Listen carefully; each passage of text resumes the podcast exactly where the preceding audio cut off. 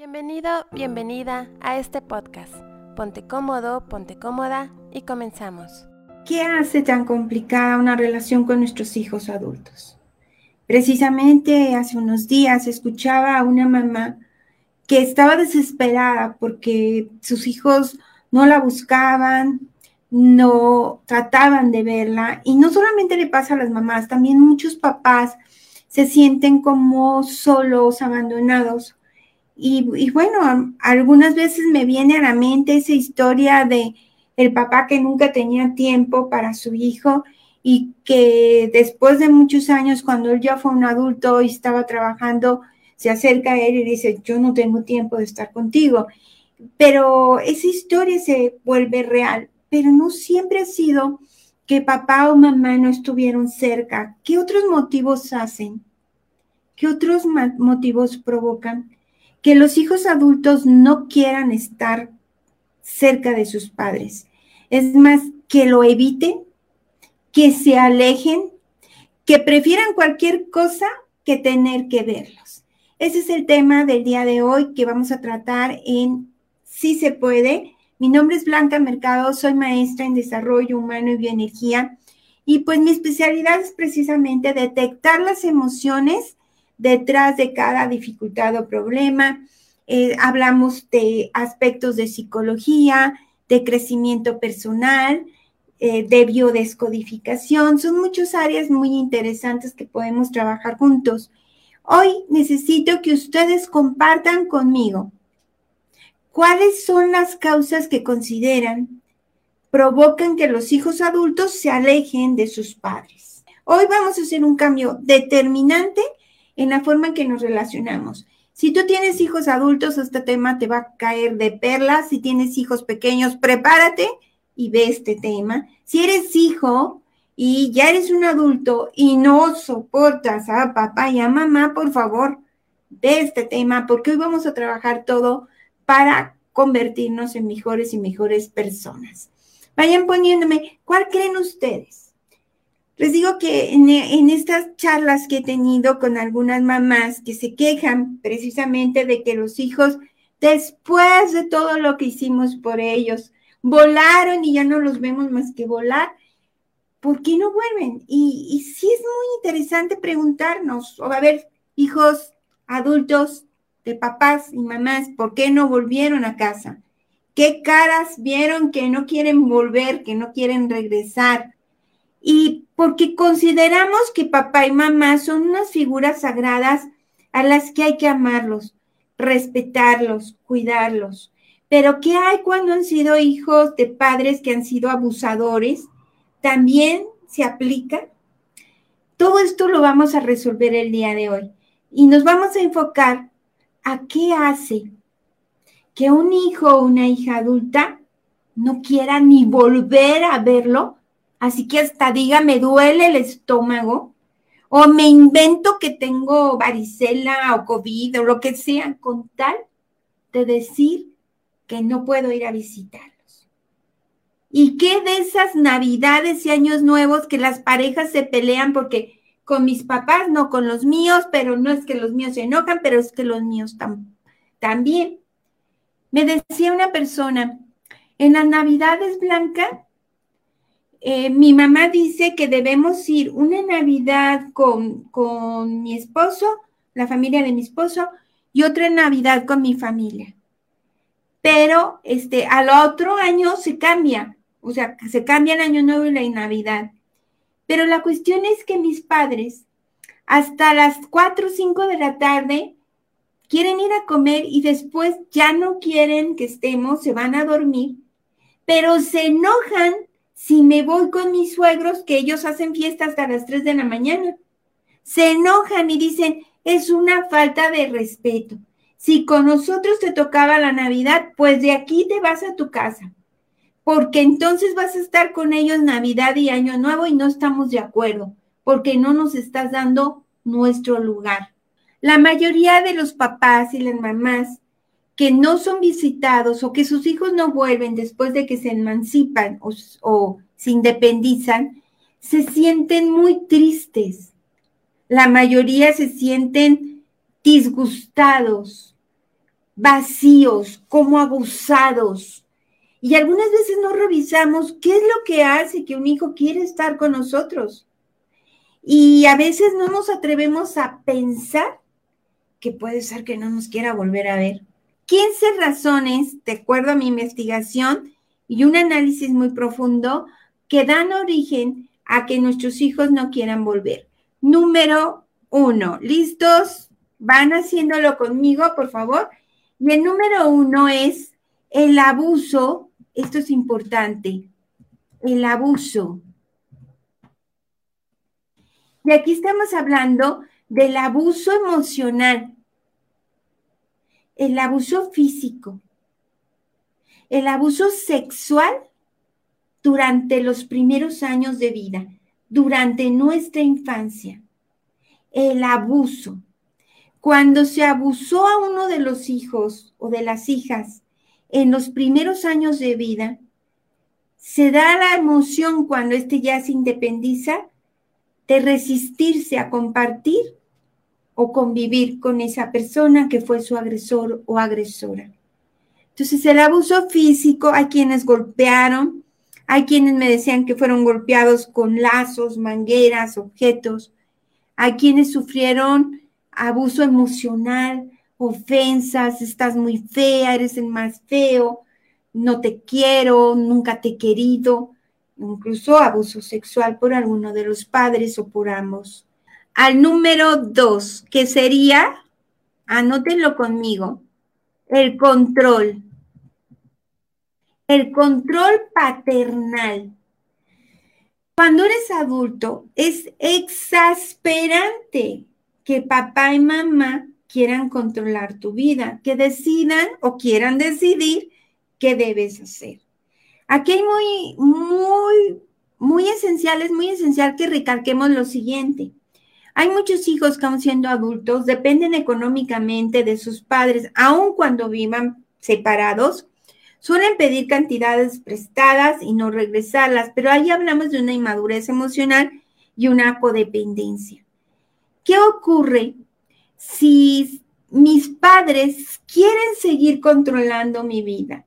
Quieren decirme cómo vestirme, a dónde debo de ir, en qué fecha debemos salir de vacaciones, hay padres que incluso dicen que tienen que pedirle permiso a los hijos adultos ya casados con nietos y demás para que cuando salgan de vacaciones ellos estén enterados y darles la aprobación de si se pueden ir. Parece como en las épocas anteriores, yo creo que a mi abuela le tocó, en la que a los padres, al papá y a la mamá, le tenías que dar un beso en la mano y le hablabas de usted. O sea, ya han cambiado muchas cosas, pero eso pasaba. Soltar el control como padre y madre sobre los hijos y confiar en que tomarán sus mejores decisiones y que se van a equivocar, como también tú y yo lo hemos hecho. Número tres, las diferencias, y en esto me estoy refiriendo incluso a las diferencias de valores, de pensamientos, de creencias. Algunas veces en las generaciones se va viendo esa diferencia muy marcada y algunos padres sienten que sus hijos no han cubierto sus expectativas. Muchos padres, muchas madres han sentido que los hijos vienen a hacer lo que ellos no hicieron. Yo quería ser bailarina de ballet, entonces meto a mi hija bailarina de ballet o a mi hijo a bailarín de ballet y si no es el mejor, me enojo con él o con ella porque yo hubiera querido ser la número uno. Y bueno, los hijos no vienen a cubrir nuestras expectativas y nuestros hijos pueden representar otro tipo de experiencias. Hace poco estuve platicando con una parejita de recién casados que están esperando un bebito y se me hizo muy curiosito porque me estaban platicando ya viene un bebé, este bebé creemos que va a ser, todavía no están definidos, pero creo que querían o pensaban que iba a ser niño. Y el papá dice, y yo ya sé hasta en qué universidad va a estudiar. Él va a ser un científico, él va a tener premios muy importantes de reconocimiento a nivel internacional, porque va a inventar cosas grandes y bueno, el bebé apenas tenía como dos, tres meses dentro del vientre de mamá. Y yo le pregunté, ¿y qué tal si tu hijo quiere ser bailarín de ballet? ¿Y qué tal si tu hijo no quiere estudiar, pero quiere poner un negocio?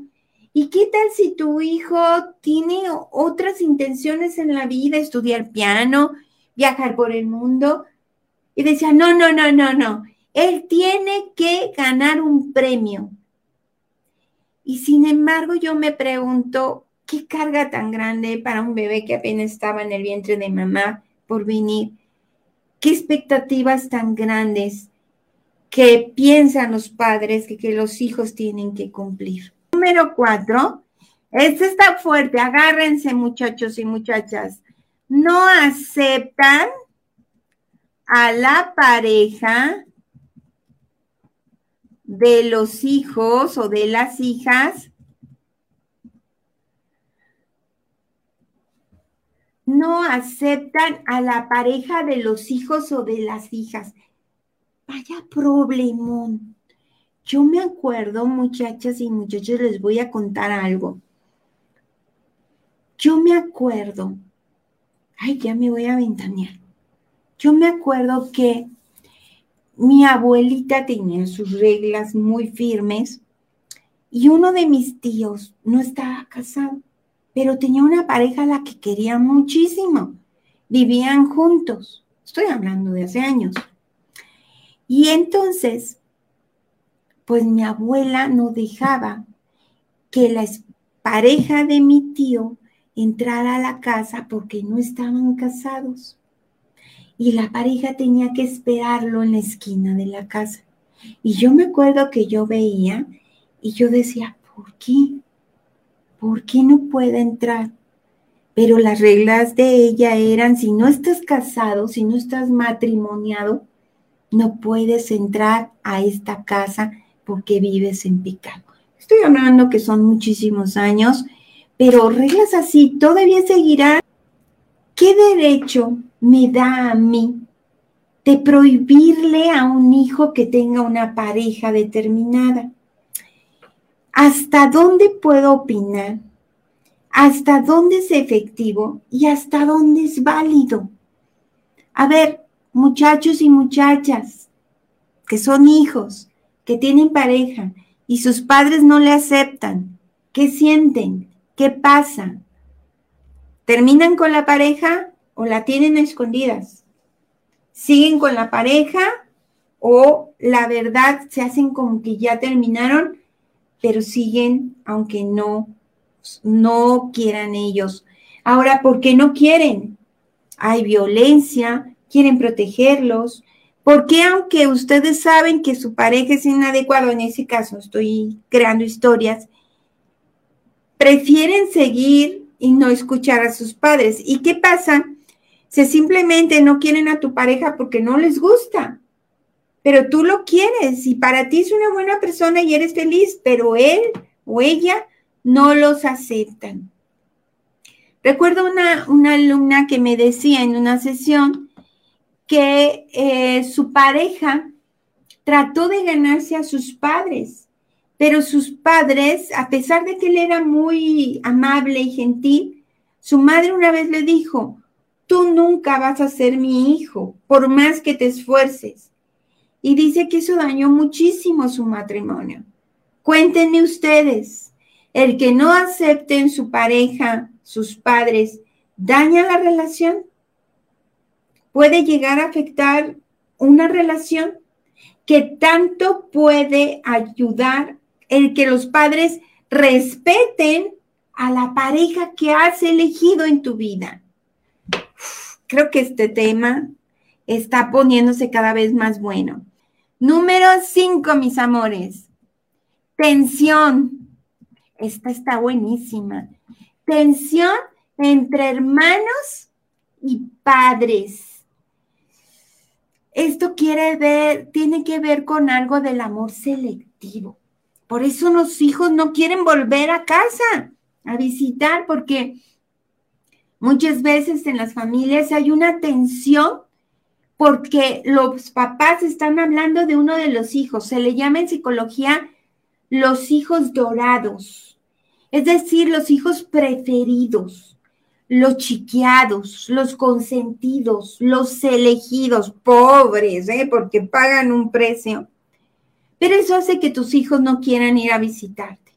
El que siempre estés hablando de uno de sus hermanos, comparándolo o halagándolo de lo maravilloso que es, de lo rico que es, de lo bien que le va, de lo guapo o guapa que está. Y entonces lo que provocas es división y separación. Nada justifica el que hayas elegido a un hijo sobre los demás. Número seis, razones que se justifican mentalmente. La sexta razón por qué muchos hijos no quieren volver a ver a sus padres es porque mentalmente ellos tienen una justificación. Ellos encontraron una razón suficientemente buena para decir no quiero volverlos a ver. Me hicieron mucho daño. Y hablamos del contacto cero. Y es muy respetable. Sigamos porque hay más por compartir. Número siete, dependencia de los padres. Cuando los padres están queriendo que se ocupen de ellos todo el tiempo, de cosas insignificantes, inventando pretextos y los hijos se hartan. Esto es muy importante que, que lo tengamos claro, la dependencia emocional de los padres, esa dependencia que nos hace volvernos una carga. Número 8. ¿Listas? ¿Cómo van? Por manipulaciones. Padres manipuladores que mienten.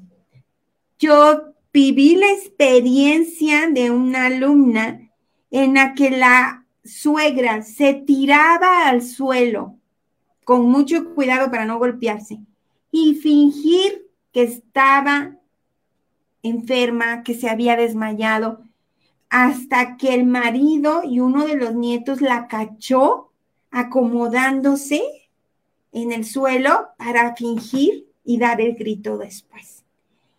Se impactó el hijo porque no les creía a su esposa ni a su nieto. No les podía creer lo que su madre hacía. La manipulación. Número nueve. ¿Cómo vamos, mis amores? La comunicación. Hay quienes tienen dificultades para comunicarse, pero hay quienes no hacen nada para mejorar la comunicación. Una buena comunicación permite mandar un mensaje y recibir un mensaje, decodificar ese mensaje, desglosar ese mensaje y saber que se recibió es todo un arte. Número 10. Son 15. Falta de límites. A ver, aquí va, mis amores. Me van a decir, ¿cómo, Blanca? ¿La falta de límites hace que mis hijos no vengan a verme? Sí, sí. Si tú no te valoras, si tú no te respetas, si tú no cuidas de ti, claro que tampoco tus hijos lo van a hacer. Entonces, aprender a poner límites es una relación con dignidad y con respeto.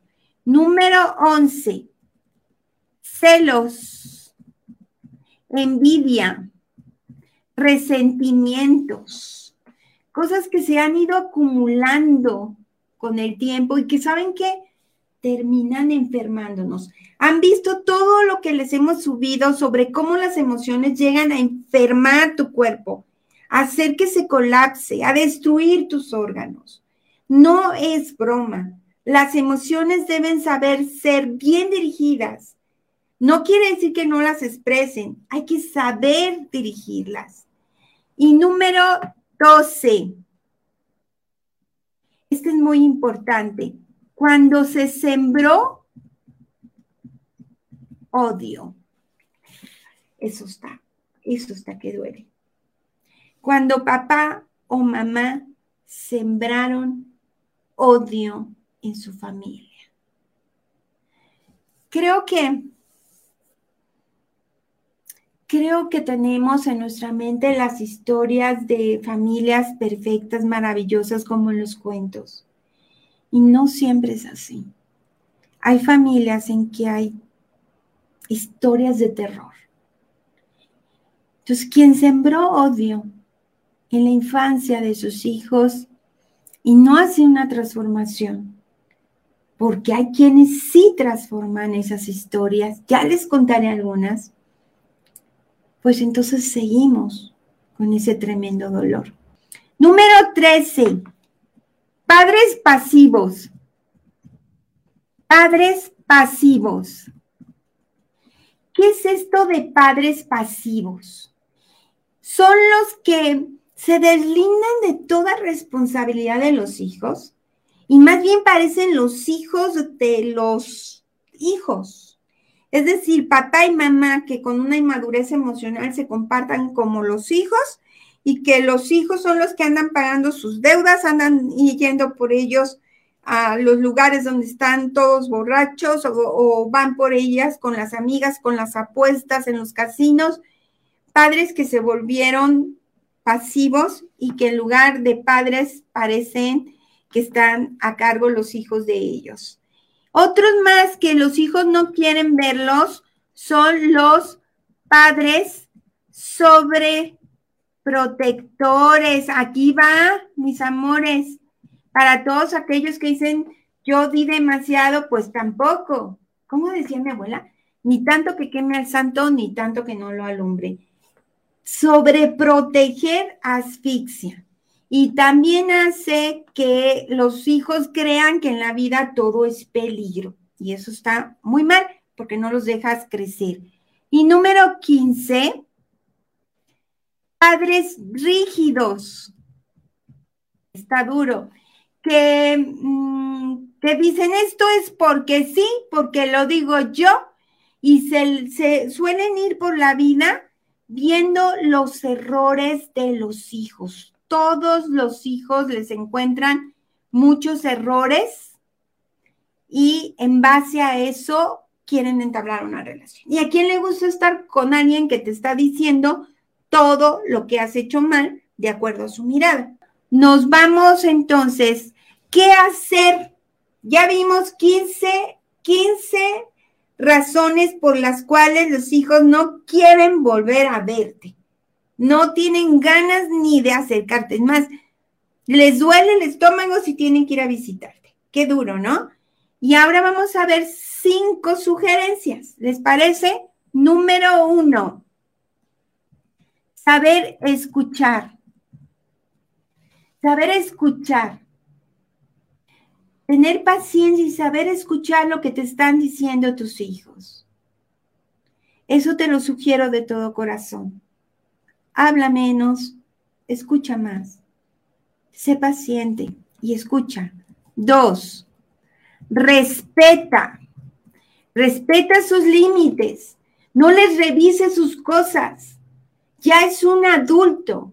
Deja que cometa sus errores y que cometa sus aciertos. Tú tienes tu vida, él tiene la suya. Número tres, importante, no juzgues. Ay, ese cómo cuesta. Puedo hacer un programa completo de cómo no juzgar. Créanme que puedo hacer un programa completo porque la verdad es que es un punto muy delicado. No juzgar. No juzgues. Eso te va a ayudar. Nada es bueno, nada es malo, respeta. Número cuatro. ¿Listo? Tiempo. Dedica tiempo a tus cosas, tiempo a, tus hijos, tiempo a tu trabajo, a tus actividades. Eso es muy importante. Y número cinco, vive el presente. Es que yo te di todo, no puedo creerlo, tanto que te di. Por favor, vive el presente, el aquí y el ahora. Vive este momento. No estés recordando todo lo que le diste, porque si se lo diste, se lo diste por amor y no se lo estás cobrando, o sí. No digas todo lo que hice por ti. No quieras saber todo lo que hacen tus hijos. No quieras que se disculpen contigo. Y si el problema es grave, busca ayuda profesional. Reconoce que tu hijo es un adulto, es una adulta y es capaz y tiene derecho de tomar sus propias decisiones. Por favor, no ofrezcas consejos que no te pidieron. Ay, por favor, aguanta, la resiste la necesidad de meterte a arreglar la vida de tus hijos. Y deja, por favor, que cometan sus propios errores y disfruta con ellos sus grandes aciertos. Gracias por acompañarnos. Te invitamos a que te suscribas al canal de YouTube Minimalismo Simple y seas parte de esta maravillosa comunidad.